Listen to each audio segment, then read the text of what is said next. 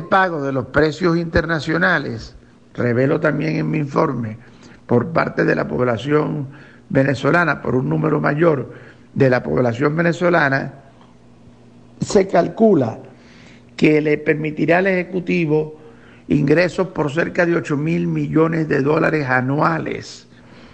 Así es que esto va a ser un ingreso adicional.